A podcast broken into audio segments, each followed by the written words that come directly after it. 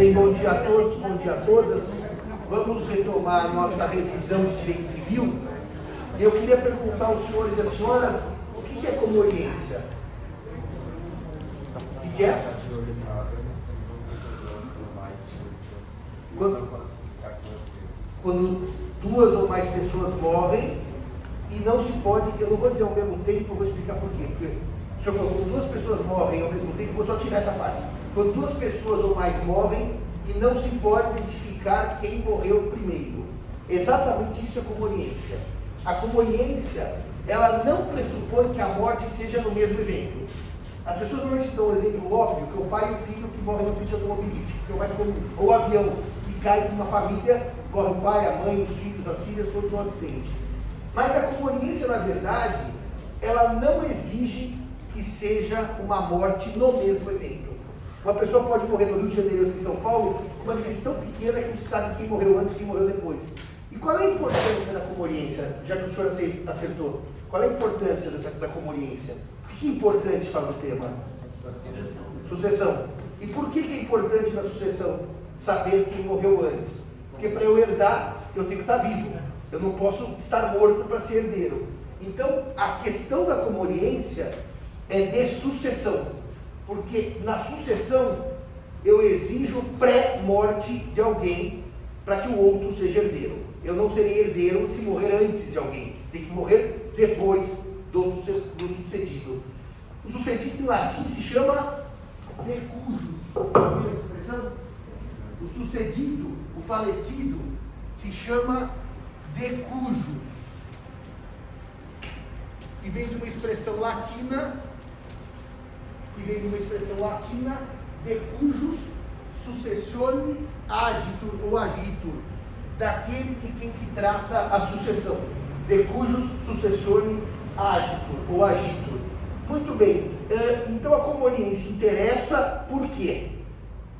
Se eu tenho um acidente automobilístico e morre o pai e o filho, mas quando eu chego ao local, o pai já está morto, o filho não, ele pode morrer cinco minutos depois, não é comoriência, porque eu tenho uma prova médica de pré-moriência. Então isso não é comoriência. A comoriência interessa porque quando eu não consigo comprovar a pré-morte de uma das pessoas envolvidas, agora sim, qual é o efeito da comoriência?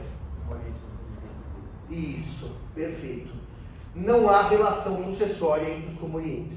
Na verdade, as pessoas do direito civil costumam definir errado, dizer comoriência quando a morte é simultânea e não há relação entre eles. Não há relação sucessória entre eles, é efeito da comoniência. A comoniência é uma morte num, num, é uma morte que não se consegue identificar a pré-morte. E, portanto, o efeito é não existir relação entre os comonientes.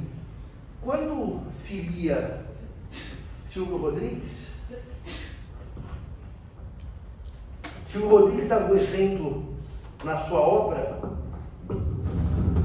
de um julgamento é muito interessante, porque eu conheci um caso, eu não vou dizer da minha família, mas pessoas próximas da minha família, que aconteceu o seguinte: A era casado com B. Eles não tinham filhos. E se eles tivessem filhos, irrelevante quem morreu antes, no dito brasileiro, os filhos herdam logo na primeira classe. Mas eles não tinham filhos. E esse tinha a família dele e essa tinha a família dela. E houve um assalto, mas foi exatamente o que aconteceu nesse caso que eu conheço. Aliás, de uma família libanesa, depois te falo o quê? Seu pai que mais conheço, daqueles libaneses da antiga.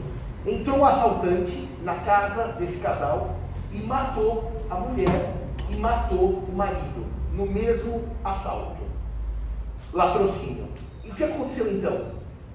Ela, se tivesse morrido antes, teria transmitido para ele a herança e dele 100% para a família dele. Ou se ele tivesse morrido antes, a herança vinha para ela e 100% da família dela. Então, na verdade, está na obra do professor Chico Rodrigues, que a briga era que todo mundo queria 100%, porque dizia que o outro tinha morrido antes. E é interessante, porque o professor Chico Rodrigues conta que a única pessoa que ia atestar com certeza quem morreu antes era o assaltante, que matou os dois. Só que ele dizia que estava sob efeito de droga e, e dizia, eu matei os dois, mas quem eu não lembro? A ordem. E se não lembra a ordem, não há como se provar pré-moniência, porque a morte foi muito próxima. Não há prova técnica da pré-morte. Logo, se não há pré-moniência, co-moniência, certo? Logo, 50% que era dele foi para a família dele, 50% que era dela foi para a família dela. A herança foi dividida meio a meio, porque não se pôde provar a relação sucessória entre o marido e a mulher. Não tenho filhos, não tenho marido e mulher relação sucessória, eu vou para os colaterais, irmãos do falecido, dos falecidos. Sim. É.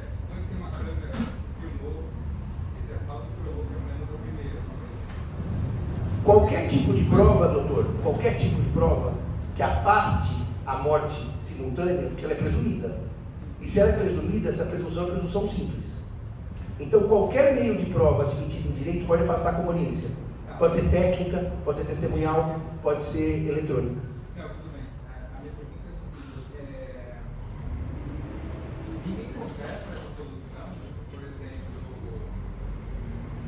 para mim, assim, o meu entendimento, tirando se a experiência que você quiser, é, o fato de 100% para a família dele, por exemplo, ninguém contesta essa solução, quer dizer, não A faz- solução de 100% para um lado ou 100% para o outro é uma solução jurídica da ordem de vocação hereditária, que é o tema de sucessões, que o código estabelece. Como o código estabelece uma ordem, essa ordem só pode ser contestada se a gente mudar o sistema jurídico vigente sucessório. Mas existe uma lógica. Quem morre deixa para. Eu vou falar bem, bem su- sucinto e, en passant. Quem morre deixa para filho. Se não tem filho, deixa para pai ou mãe. Se não tem filho nem pai ou mãe, deixa para cônjuge. Se não tem filho, pai ou mãe nem cônjuge, deixa para colateral, que são os irmãos, tios do falecido.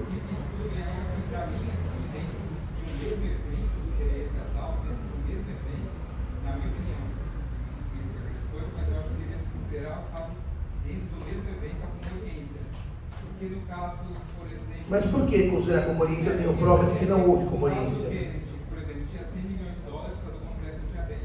Provou-se que ele morreu primeiro dentro do mesmo evento, foi numa, num avião ou foi. ficou tudo para a família dela. Quer dizer, passou toda a herança de 100 Ah, anos tá. para a família de um. Deixa, deixa eu explicar uma coisa pro senhor. Existe uma questão que é uma opção do legislador por dar destino à herança. É uma opção. O legislador tinha uma opção em 16, mudou em 2002. A gente pode gostar ou não. Aliás, segunda-feira eu dei aula da Magistratura, não é essa ontem, né, que eu dei aula aqui, na passada, e eu disse exatamente sobre as opções do legislador. Quando a gente não gosta do que o legislador faz, a gente muda a lei. Então a gente pode, numa aula de sessão, discutir se a opção de morrer, passar para a família dela ou dele, é a melhor opção. Tem gente que diz que sim, tem gente que diz que não. Mas eu vou dar um exemplo para o senhor do que ocorre no Brasil hoje. Gostando ou não gostando, está na lei. Se eu me caso por separação total de bens, aquela que eu faço um pacto, um acordo, de que o que é meu é meu, o que é dela é dela. Ou se for um casamento homoafetivo, não importa, duas mulheres ou dois homens, a gente faz um acordo pré-nupcial, chama pacto. E eu morro sem descendentes, sem ascendentes, o meu cônjuge herda a totalidade da minha herança. Tudo bem. Mas se eu morro, mesmo com filhos, ela ou ele herda junto com os meus filhos. Porque quando não tem filho, até fica mais fácil de entender. Ah, não tem filho, vai tudo para o outro. Mas quando eu tenho filhos, ele herda filho, filha, junto com ela. Então, doutor, essa solução do, eh, jurídica dada por, por Quatro Castro, quando fez o livro de sucessões, é uma solução jurídica altamente debatida, mas está na lei. E está na lei, a gente cumpre. Eu já fui muito mais subversivo. Falar a lei, ora a lei, joga a lei fora. Só que tem um problema. Em momentos de instabilidade política, a lei é a última reserva de tranquilidade do cidadão. Que está na lei, você tem direito. Então precisa mudar a lei. Mas no Brasil é assim, e vamos dizer assim, não é só no Brasil. Vários países são assim.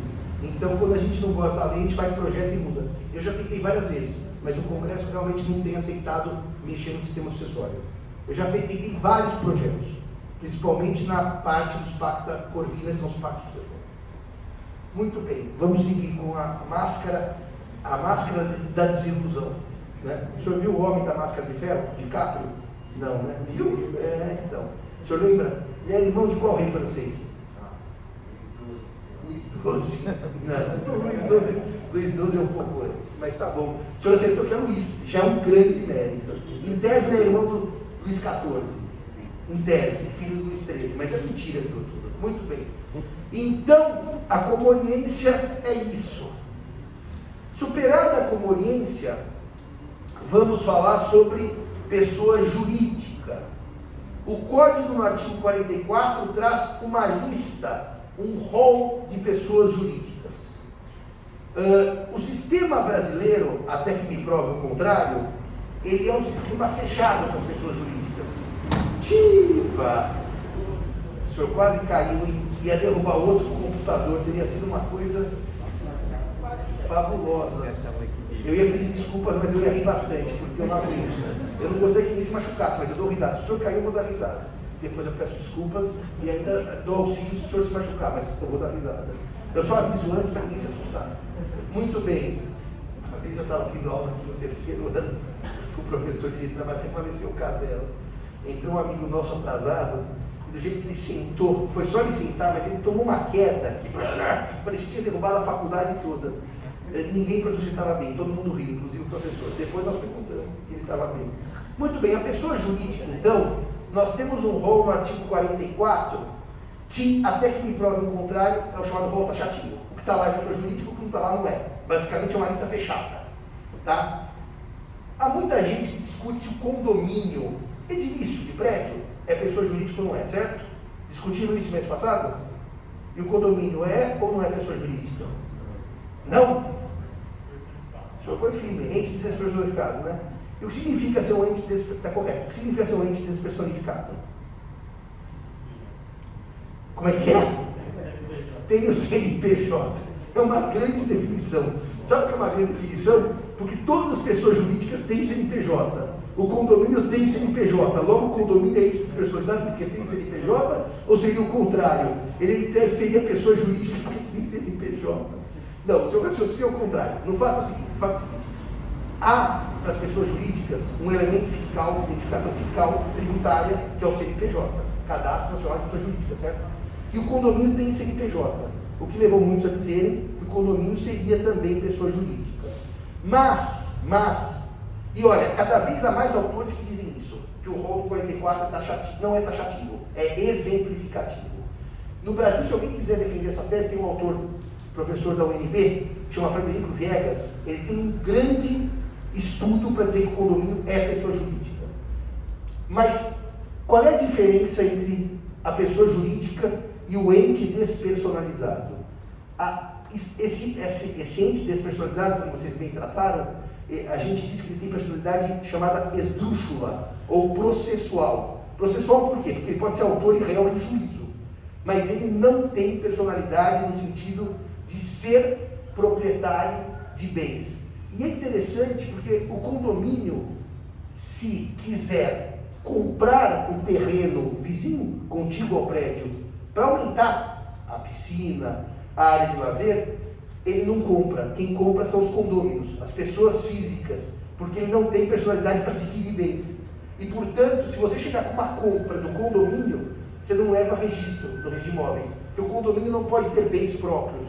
Só que isso é muito estranho, porque de fato, se o condomínio comprar cadeiras e mesas para o salão de festa, ninguém nega que ele é dono daquilo. Em tese não é. Em tese, cada um dos donos dos apartamentos tem uma fração da propriedade da mesa, da cadeira, da espreguiçadeira, do guarda-sol. Mas né, o direito civil não deu esse passo ainda para transformar o condomínio em pessoa jurídica. Mas é um fato, né? O condomínio contrata e assina carteira de trabalho dos empregados no nome do condomínio. O condomínio contrata uma empresa para manutenção e ele assina um contrato de manutenção do, de cano, de luz, eh, de limpeza da fachada. O condomínio não é pessoa jurídica por um único problema, porque nós ainda não demos esse passo. Mas ele tem uma cara de pessoa jurídica, tem.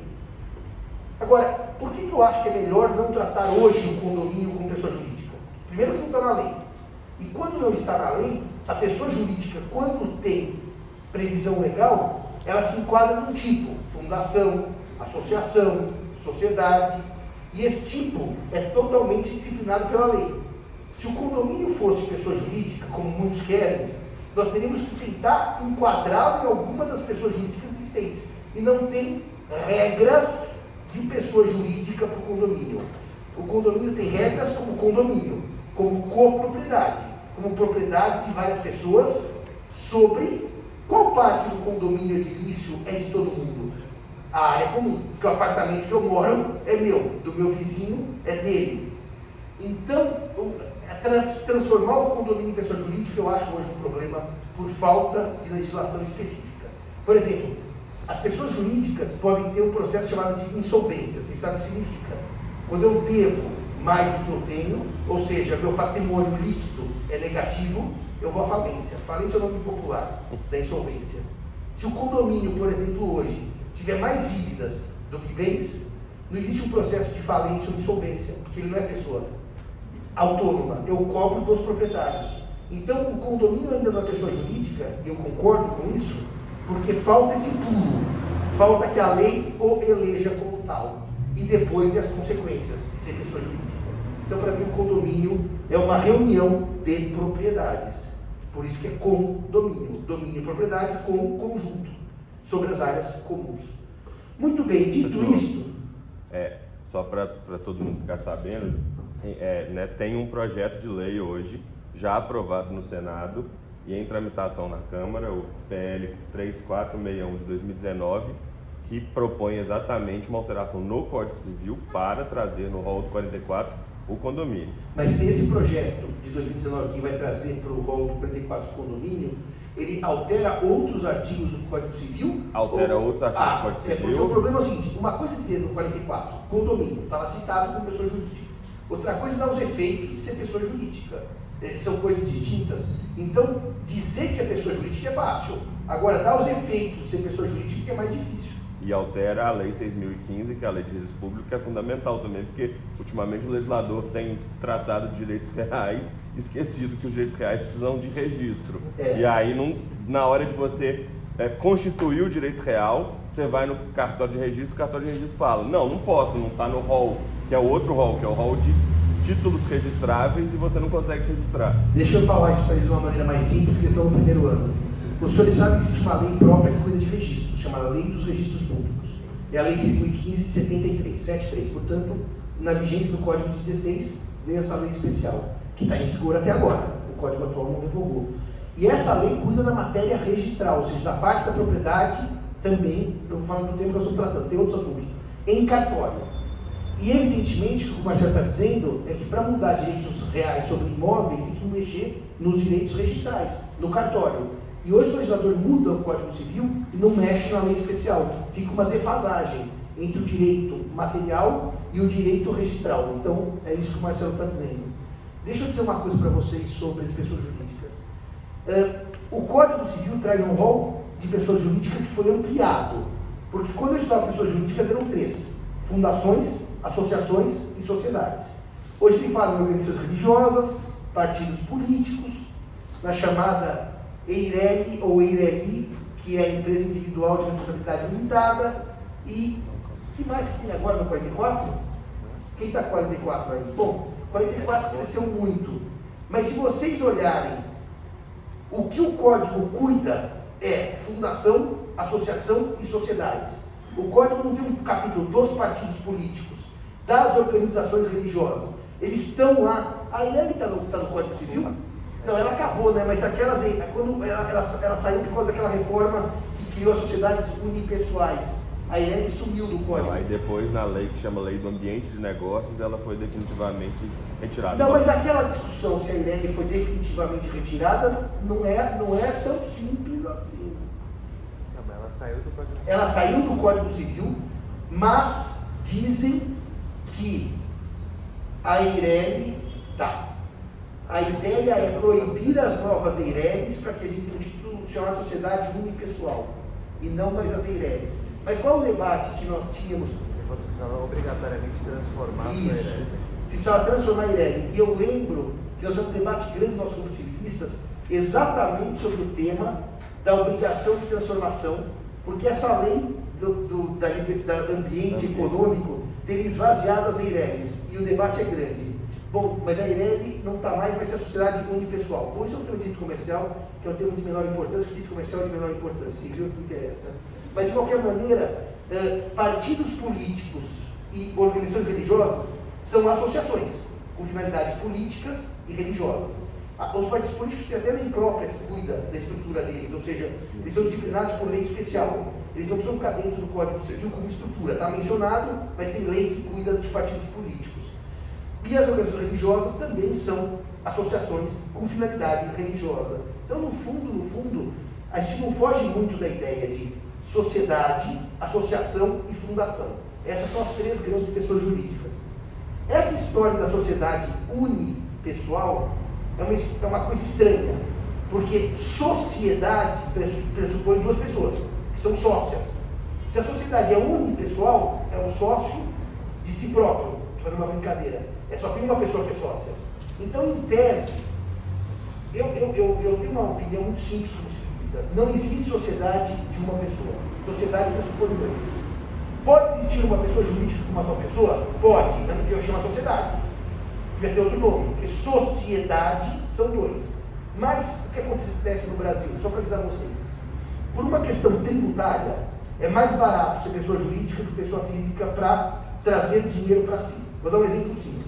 Se eu sou advogado e trabalho como pessoa física e dou uma nota, o imposto de renda é 27,5% no final da soma das notas.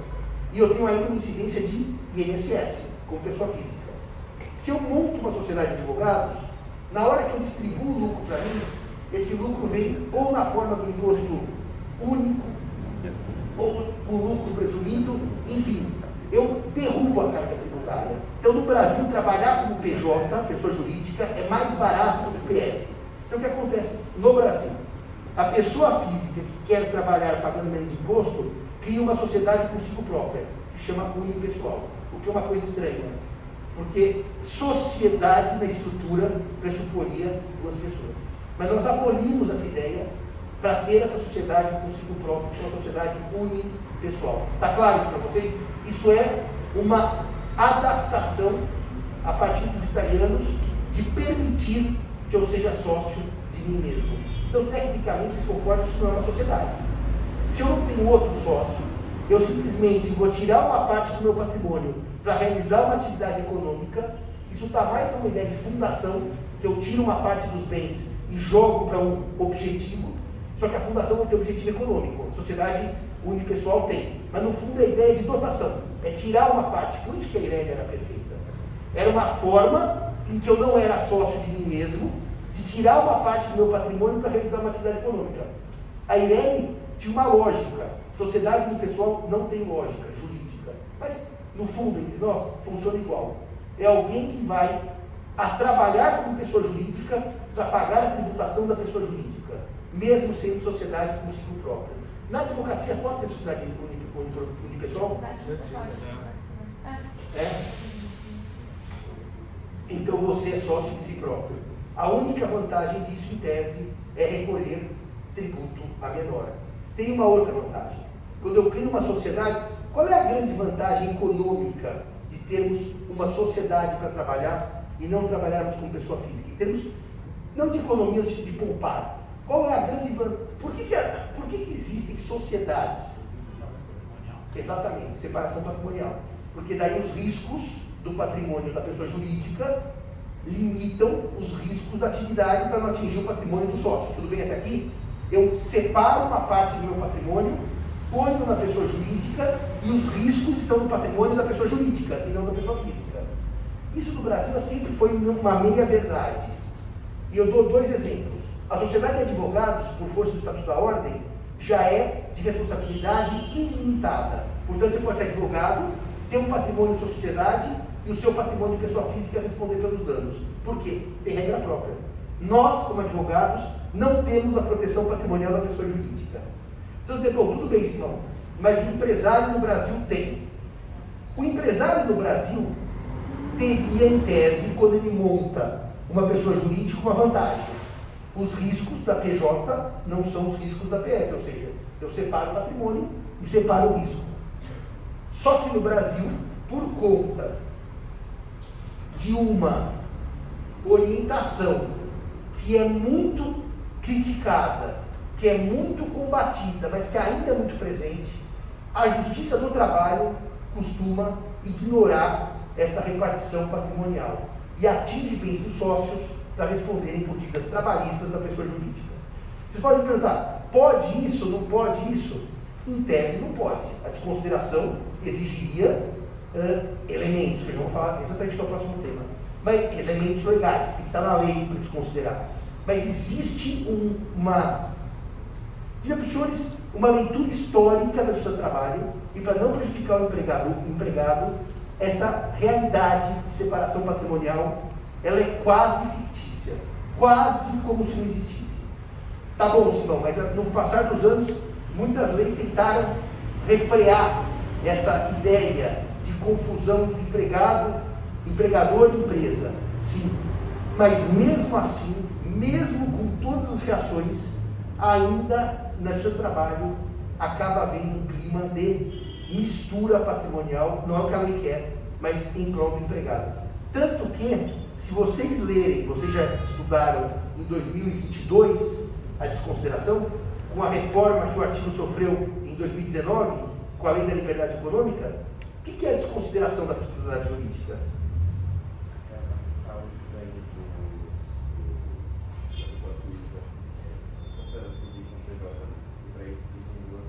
Espera um. É desconsiderar a personalidade jurídica para que os bens da pessoa física respondam por dívidas da pessoa jurídica, é correto. Mas quais pessoas físicas? Ou sócios ou administradores. E há uma tendência hoje em se afirmar que se eu sou sócio e não administrador, eu não teria em tese essa responsabilidade. Se eu sou sócio e não sou administrador, salvo se eu tiver benefício com alguma questão de fraude, de desvirtuamento da pessoa jurídica. Mas, em regra, são sócios e ou administradores que respondem, aqueles que estão à frente da pessoa jurídica. Então, a teoria do disregard é literalmente retirar o véu da pessoa jurídica para que os bens dos sócios respondam por dívidas da sociedade. E quando eu falo sócio e sociedade, não é só para a sociedade. Fundação, associação, Todas essas pessoas jurídicas podem ter desconsideração. Mas o mais comum na prática é sociedade, em que há lucro, que se visa o lucro, que se busca o lucro, uma atividade econômica. E daí eu vou ter essa desconsideração. Mas o problema ou a questão que se coloca é que o artigo 50 tem regras para desconsiderar. Vocês concordam comigo se a desconsideração da personalidade jurídica fosse regra, não faria sentido ter pessoa jurídica se eu qualquer coisa desconsidero? Então, para que eu vou fazer uma separação patrimonial? E o artigo 50, ele foi reformado pela lei da liberdade econômica para dar requisitos mais rígidos para desconsiderar. O juiz teria que seguir uma cartilha que está no artigo 50, certo? Deixa eu ler o artigo 50, aproveitando que o senhor está com o código em papel. Saudade do código em papel. O artigo 50, que trata da desconsideração, ele vai falar que a desconsideração ocorre no Brasil em caso de abuso de personalidade. E ele vai explicar o que é o abuso. O próprio artigo diz é um caso de abuso e eu vou explicar. E ele fala pela confusão patrimonial ou desvio de finalidade. Confusão patrimonial é clássica quando sócio e a sociedade misturam dívidas e créditos. Sabe aquela pessoa que é uma pessoa jurídica, que sequer tem conta dela, da própria pessoa jurídica, recebe da pessoa física as contas, paga e mistura as suas contas com as contas da pessoa jurídica? Ou seja, isso é confusão patrimonial. Eu não sei o que é meu, eu não sei o que é da empresa. Porque sequer eu tenho conta. Ou pessoa que costuma pagar com a conta da empresa todas as contas pessoais. Dá uma grande confusão. Eu não sei o que é dívida minha ou o que é dívida da empresa. Isso é confusão patrimonial. Professor, só uma curiosidade. Eu fiz vacinação e era contra um engenheiro, era contra a empresa de engenharia. Só que o cara falou assim, ah não, paga na minha PF. É mais fácil você pagar na PF. Aí a gente aproveitou e já pediu a desconsideração. E o TJ São Paulo tem vários casos em que reconhece a desconsideração. Esse é o que a Bruna está narrando, é o caso clássico. A pessoa tem uma conta da pessoa física e tudo recebe na pessoa física, só que depois invoca a pessoa jurídica para não pagar. Para receber, ela quer a pessoa física. Para não pagar, ela é pessoa jurídica e não tem patrimônio. Então, se você confundiu as duas coisas, a personalidade pode ser afastada por confusão patrimonial. E o segundo caso é, é o chamado desvio de finalidade. E é interessante é, que o parágrafo primeiro, com essa reforma de 2019, tá? Isso é muito novo, não, é, não, é, não foi sempre assim. ele vai dizer que é o que é desviar a finalidade? É a utilização da pessoa jurídica com o propósito de lesar credores e para praticar atos ilícitos de qualquer natureza. Obrigado. Eu, uma vez, há muito tempo, quando eu comecei a advogar, o meu cliente passou ali na Castelo Branco e viu na beira da rodovia, já próximo ao Alphaville, uma placa. Vendem-se unidades. Então era uma obra que ia começar, um prédio comercial, e só tinha lá uma placa, só uma placa. Ele pegou, entrou num lugar, tinha uma placa, deu um cheque e comprou duas unidades de um lugar que ele não viu nada. Ele quitou duas unidades. Ele descobriu logo que ele só comprou uma placa. Por quê? Porque o tempo passou, a placa caiu, evidentemente não se construiu nada, porque o terreno nem era de quem estava vendendo as unidades, aquilo era uma grande arapuca, um grande estelionato para enganar em cálculos. E ele procurou, vamos cobrar, pegar de volta o valor dos, das unidades. Ele pagou por dois conjuntos que nunca teria. E quando eu puxei na junta comercial para entender como é que era a sociedade, era assim a sociedade. Tinha a sociedade A que vendeu para ele, que tinha por sócia a sociedade B, que tinha também por sócia a sociedade C, e que a sociedade B era de Pedro casado com Maria, e a sociedade C era de Pedro casado com Maria. E quando a gente puxava o patrimônio da sociedade A, era zero, pura fraude. Da sociedade B, era zero, pura fraude. Da sociedade C, era zero. Eles montaram uma pirâmide de sociedades para fraudar e pegar dinheiro dos encalços. Entenderam isso? E daí o que acontece? A nossa única esperança era pegar bens dos sócios, pessoas físicas, que estavam na base da pirâmide. Só que os sócios, pessoas físicas que estavam na base da pirâmide, casados, eles só tinham um bem, que era uma casa em Alphaville. E no curso do processo, venderam a casa, ou seja, eles se desfizeram do único bem que eles tinham. Então não tinha bens a empresa A, a B, a C, Pedro e Maria. Deus vai dizer, dançaram, não receberam nada.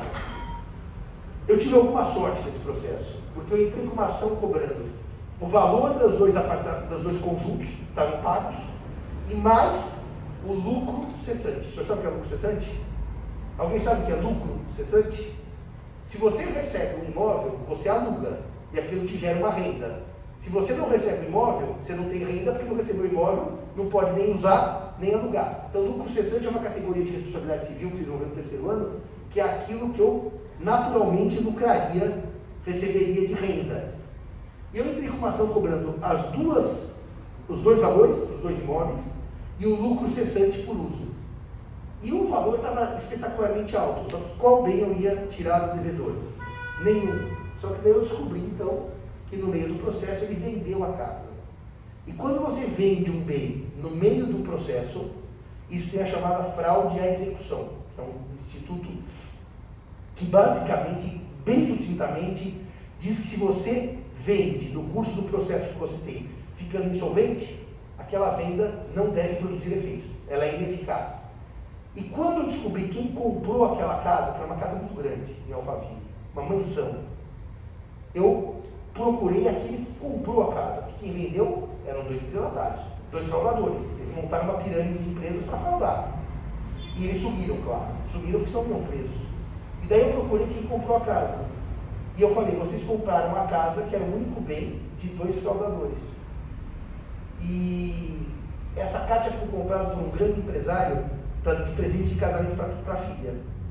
E daí quando eu apresentei a conta, o pai resolveu pagar a conta do meu cliente para que eu não perturbasse a filha.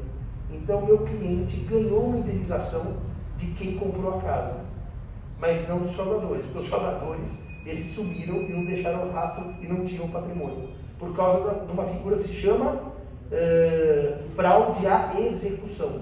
Porque o crédito estava em cobrança quando essa casa foi vendida, no meio do processo. Não é fraude contra credores, que vocês vão ver comigo, que é outro instituto que nós vamos trabalhar uh, oportunamente. Muito bem, dito isto, desconsideração é literalmente atingir bens de sócios ou administradores por dívidas da sociedade. O código admite ainda, sim, senhor? Caso, caso o pai não tivesse pago. Eu ia tomar a casa. Ia tomar a casa. Da filha, sim. Ela ia estar voltada a lua de mel e ia estar morando em outro lugar que não lá. Porque eu ia tomar posse daquilo. A casa era maravilhosa, tinha até piscinas, entrava água dentro. Quando eu vi a casa, eu falei, como tomar essa casa? Pelo menos a gente toma um banho de piscina. Tinha bom gosto, viu? É, fazer um churrascão, na laje, sabe? A laje é outra coisa, desde laje, é terceiro ano. Poderia entrar contra os dois que venderam. Só que ele ia, ele ia ter bastante sucesso com loteria também. Porque os dois sumiram, não tinham patrimônio. Mas o pai falou, o advogado do pai falou para mim, doutor, esse valor para o meu cliente é irrelevante. Vamos acertar isso logo porque eu não quero dor de cabeça para essa moça. Foi lá e deu um cheque, eu adorei aquilo. Foi o dinheiro mais fácil que eu ganhei na minha vida. Foi lá e deu um cheque. Se o senhor já bateu o carro e deu cheque? Não, né? Não tem mais cheque hoje. Ninguém nem mais. O senhor já viu o cheque? O senhor viu o cheque? O cheque? Sim, mas pera que a senhora usa cheque hoje. Quem aqui tem cheque na carteira? A senhora? A Ela defendeu hoje. A senhora tem que vergonha. O chefe morreu no século XIX. Sobraram poucas pessoas. Eu e a senhora. Ninguém mais tem chefe. Daqui a pouco, vocês sabem que já tem países que não aceitam mais dinheiro, né? É só cartão. Dinheiro. Eu estava na Inglaterra agora em junho, durante minha licença, e eu fui num certo lugar comer, ah, nós aceitamos dinheiro. O que é uma coisa curiosa, porque o dinheiro, em tese, é um sinônimo da soberania nacional. Então, não aceitar dinheiro é proibir o curso forçado da moeda. No fundo, é um desrespeito à soberania. Só que depois eu estava lendo que os países nórdicos, nórdicos já estão abolindo o dinheiro em papel até a emissão do dinheiro. Porque eles querem circulação de dinheiro em cartão. Por questão de segurança, de higiene, de produção. Então é um desestímulo à moeda. Então se a senhora usa cheque, se nem dinheiro vai poder usar, o cheque muito menos. É melhor a senhora aderir ao cartão. Cartão senhora tem? Ah, às vezes precisa me explicar. Eu descobri recentemente que tem cartão no celular. Né? Eu não ponho, tem assalto. O meu é físico. Eu tenho várias, várias neuras com assalto. Bom, muito bem. Onde nós estávamos? Pessoa jurídica, desconsideração. Só dizer uma coisa para os senhores. O processo de criação de uma pessoa jurídica, ele é um processo complexo. Ou seja, não se cria pessoa jurídica num ato único. Estamos de acordo com isso? Como é que eu crio uma pessoa jurídica? Qual é o primeiro passo para a criação de qualquer fundação, associação ou sociedade? Qual é o primeiro passo para criar uma pessoa jurídica? Qual?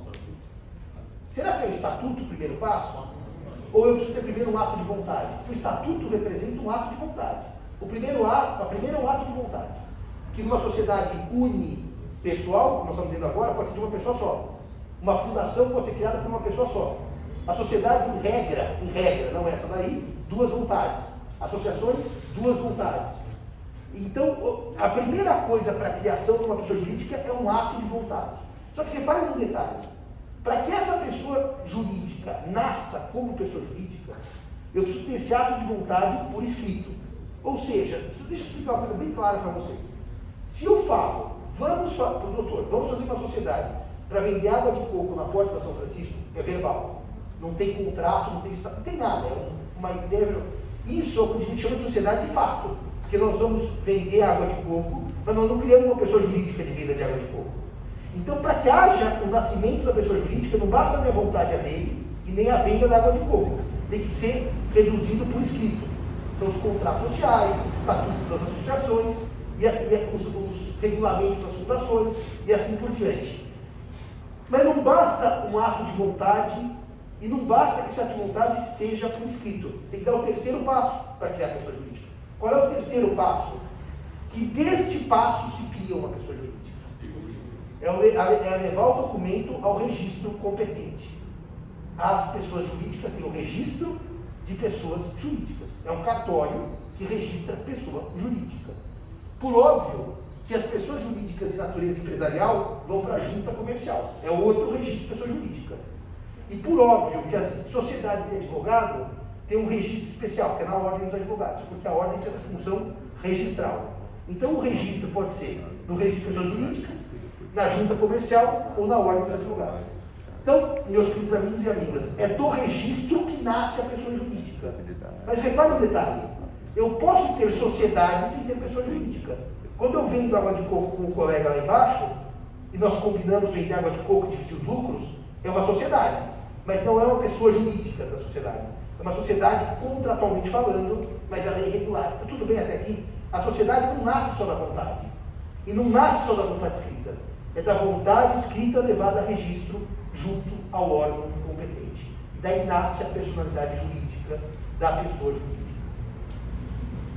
Qual é a diferença entre uma fundação e uma associação?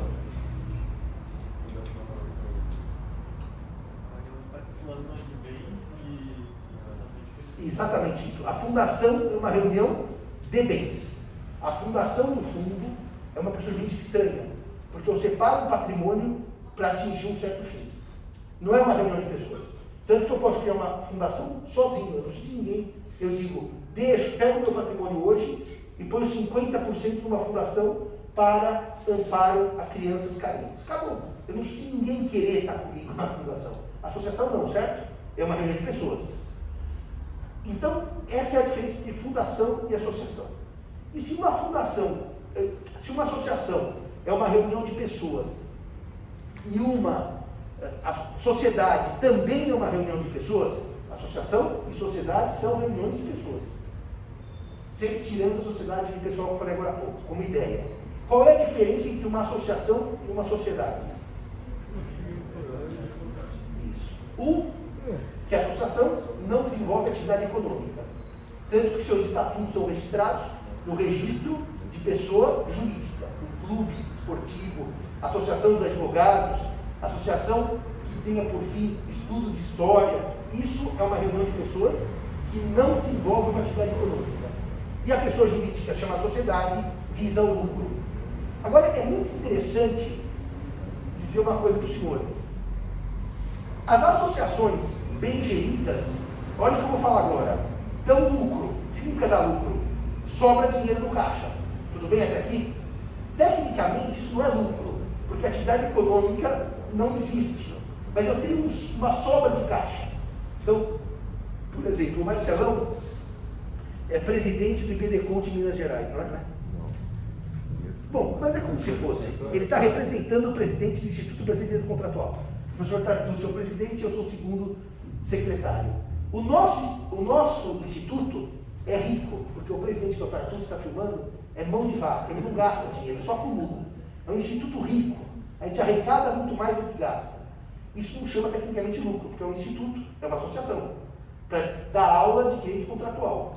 Então, o que sobra na associação é reinvestido na própria associação. Na sociedade, o lucro é dividido entre os sócios. Claro que existem situações que o lucro é reinvestido na sociedade, mas o destino natural do lucro é vir para o sócio, que afinal é a remuneração pelo seu trabalho e pelo seu investimento. Na associação, não. Se ela der muito lucro, ninguém chama os associados e fala, vou mandar 100 reais para sua conta. O dinheiro da associação é reinvestido na própria associação. Portanto, há uma diferença clara. Mesmo nas, as associações que dão lucro, elas não dão lucro, elas dão um excesso de dinheiro que não é distribuído e é reinvestido. Uma das associações mais famosas e mais poderosas é a Associação dos Advogados de São Paulo. A ASP tem patrimônio enorme e um saldo financeiro invejável, mas ela não é sociedade, ela não distribui lucro, ela reinveste no seu, uh, no, no, para, desenvolver o seu escopo. Associações, sociedades, fundações. Dito isto, eu fiz um panorama e um overview de pessoa jurídica. Podemos fazer agora um overview final, para na semana que vem começarmos o fato jurídico, sobre os bens. Professor, Oi. só antes, posso fazer só um comentário? Faça, faça enquanto eu enquanto eu tomo água. É, sobre pessoa jurídica, pessoal, a pessoa falou sobre desconsideração, mas assim, uma ideia muito importante que vocês têm que ter é que desconsiderar não significa extinguir. É, você desconsidera, você tira o véu e no, no, momento seguinte o véu volta e a pessoa jurídica ela continua existindo. Isso é um, isso é um erro muito comum e, e gente boa comete. E eu acho que é uma ideia que vocês têm que ter muito na cabeça. Então, o processo de desconsideração da personalidade jurídica, ele é pontual, ele, ele é meramente eficacial, ele não entra né, na, no âmago da pessoa jurídica, ele simplesmente retira o véu, você ataca o patrimônio dos sócios, outros administradores e depois retoma o véu. Então, no momento seguinte, se você quiser novamente atacar, você teria que fazer um novo procedimento de desconsideração de personalidade jurídica. Isso é muito importante vocês tenham isso em mente. É, e outra coisa também, viu, gente? Está é, é perfeito. A desconsideração não é extinção. A pessoa jurídica não acaba quando é desconsiderada a personalidade. E outra coisa que o Marcelo disse muito importante é que desconsideração também não implica necessariamente é, que a empresa esteja, por exemplo, falida. Não é assim, só vai desconsideração se a empresa tiver sem patrimônio nenhum, está quebrada, vamos bens dos sócios. Não há essa relação. Há, tecnicamente, a desconsideração é uma suspensão momentânea de eficácia. Momentânea. Porque a hora que eu desconsidero e atinjo aquela, aquele desiderato, a pessoa jurídica retoma a sua vida normalmente, inclusive porque para terceiros que não precisam de desconsideração, a pessoa jurídica segue exatamente como estava no dia anterior. Portanto, não há nenhuma, eh, chamaríamos assim, nenhum, eh, nenhum efeito perante terceiros. Se Maria pede a desconsideração e atinge os bens do sócio, José que não pediu, não tem nada que mude para José, continua a sociedade exatamente igual. Portanto, é uma desconsideração eficacial relativa, só para quem pede. Não é, Galvez? Não é para todo mundo desconsiderou, é só para quem pede. Aliás, antes de eu falar dos bens, eu ia falar um assunto que eu pulei e vou voltar rapidamente. O código admite a chamada desconsideração da personalidade jurídica inversa. Ouviram falar disso mês passado? O que é a inversa?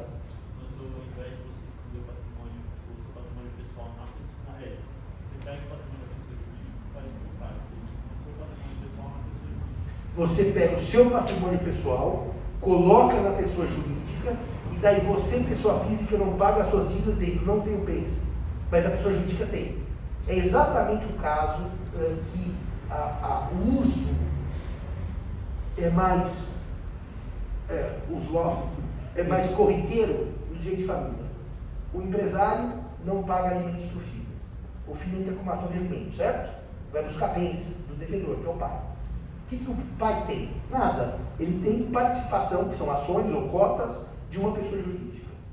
Só que essa pessoa jurídica tem a casa que ele mora, o carro que ele usa, o helicóptero que ele voa, paga as contas do cartão de crédito dele. Ele é um ser, ele, devedor, tecnicamente pobre, que ele não tem nada. Mas ele vive uma vida de luxo paga pela pessoa jurídica. É muito comum essas estruturas societárias para que eu, uma pessoa física, não tenha patrimônio e viva a partir dos bens da pessoa jurídica. Então, daí é chamada de consideração inversa. Quer dizer o quê? Eu vou pegar bens da pessoa jurídica para pagar dívidas da pessoa física. É o contrário, porque ela é inversa.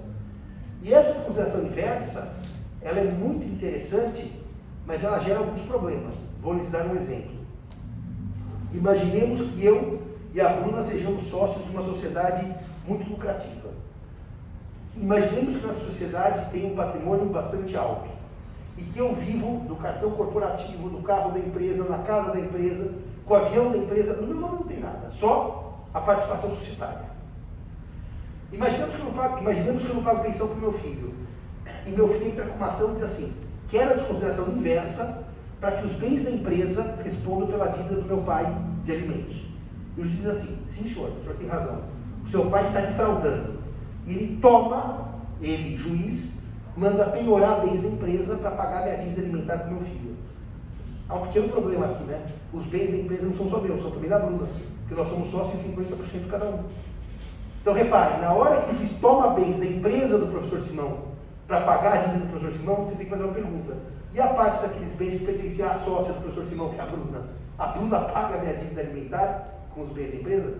Porque se os bens são da empresa, é meio a meio, certo? Eu tenho 50% das cotas, eu tenho 50% das cotas.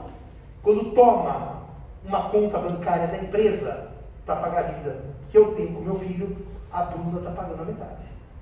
Perceberam qual é o problema prático da desconsideração inversa? E a Bruna não deve pensão alimentícia para o meu filho. Estão entendendo qual é o problema prático disso? Por isso que a desconsideração inversa ela tem que ser muito bem pensada. Senão, ao invés de perversa, de inversa, ela é perversa, porque atinge terceiros que está culpado.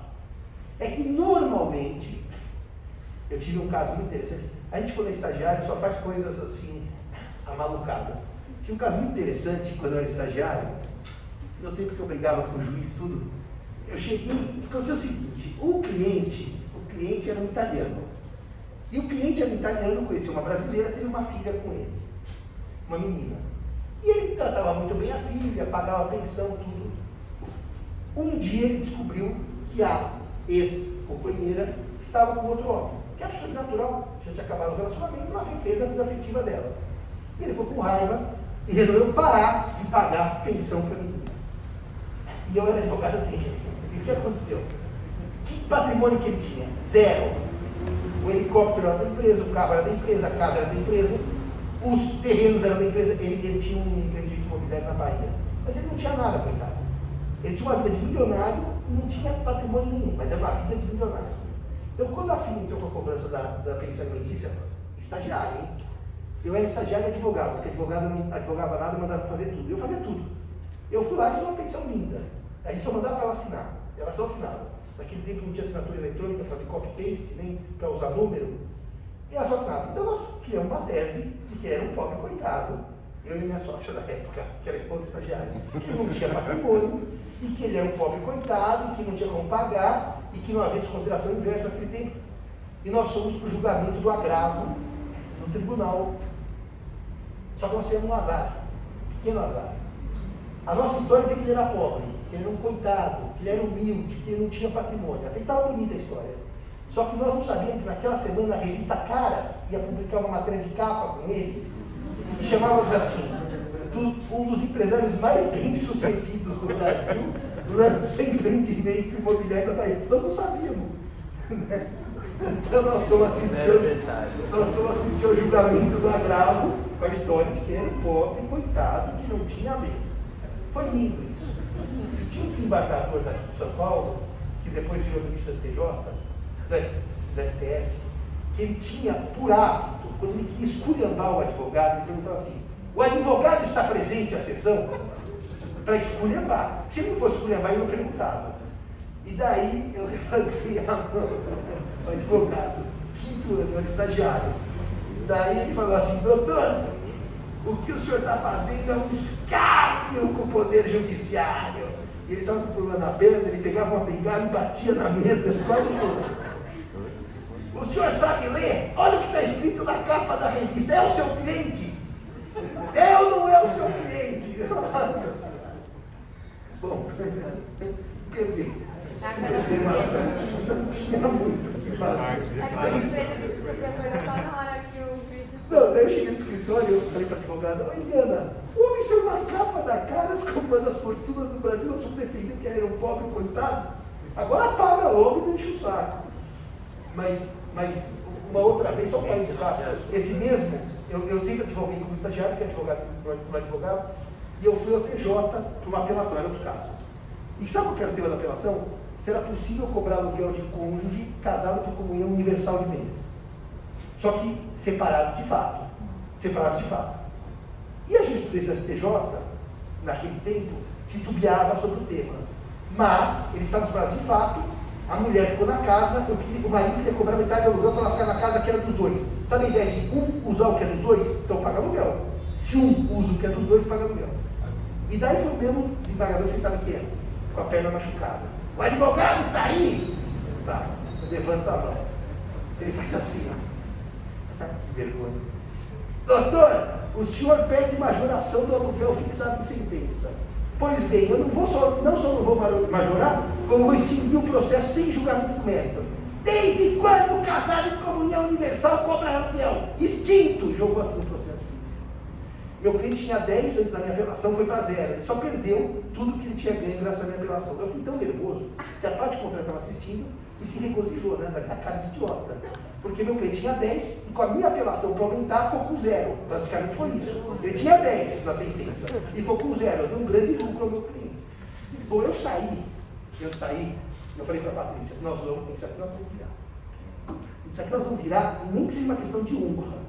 Daí peguei a jurisprudência do STJ, fim da separação do, do regime de bens, com a separação de fato, peguei a prova, peguei tudo, fiz embaixo de declaração de 100 páginas.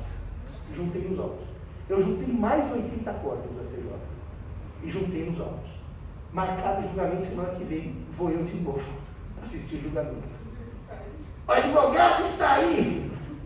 Eu levanto a mão. É o seguinte, doutor, é o seguinte. Está tudo errado isso aqui. Está tudo errado. Mas eu vou dizer uma coisa. Eu vou acolher o seu pedido. Ai, graças a Deus. Julgou, reverteu a extinção do processo de doimento e concedeu os aluguéis que está pedindo. Porque havia um erro técnico. Mas entre eu conseguir provar o erro técnico, aquele meu cliente que tinha 10 e ficou com zero graças à minha apelação, vocês imaginam a alegria do meu cliente que tinha perdido tudo. Demorou um mês para reverter a decisão. Está tudo errado, mas eu vou reverter. Reverteu, o cliente ganhou. Mas enfim, isso não tem nada a ver com o caso. Vamos seguir